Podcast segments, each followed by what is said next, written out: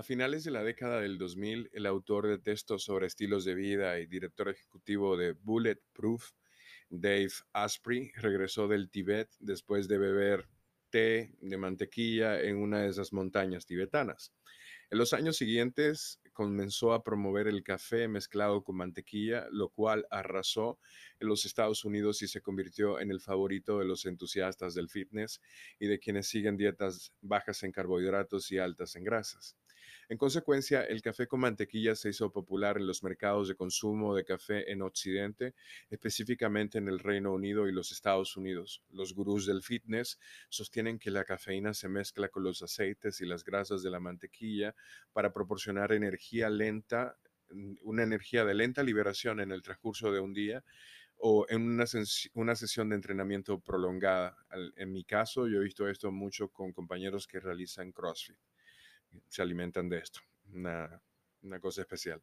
A pesar de que esta bebida surgió en los círculos enfocados en el estilo de vida a finales de la década del 2000, la mantequilla se ha mezclado con el café durante siglos, o sea que esto no es nuevo, aunque ahora pueda ser una tendencia. No hay, sin embargo, una investigación real sobre si el café con mantequilla es bueno para la salud en general, entendiendo el impacto a largo plazo pero sí sabemos algunas cosas sobre cómo la mantequilla influye en la digestión.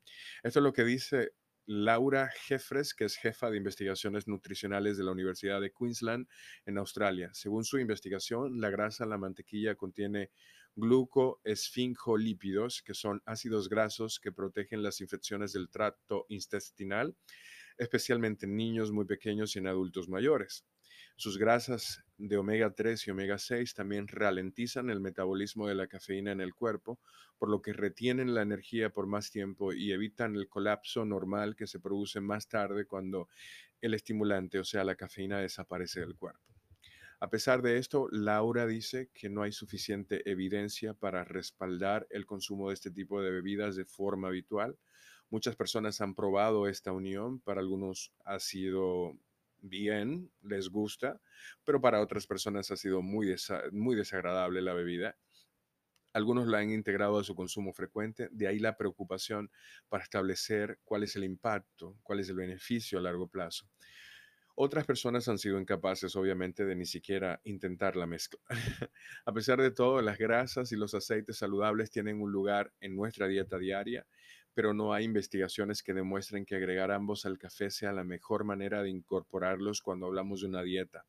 También existe la preocupación de que el café con mantequilla tenga un alto contenido de grasas saturadas y las pautas dietéticas aconsejan a las personas que limiten su consumo, ya que pueden provocar enfermedades cardíacas u otras infecciones o afecciones. Entonces, al final, tomar café a prueba de balas, bulletproof, café con mantequilla, de vez en cuando no es problema, pero no se recomienda hacer esto parte de una rutina de alimentación o bebida saludable hasta no se tenga más información sobre sus efectos en largo plazo en la salud.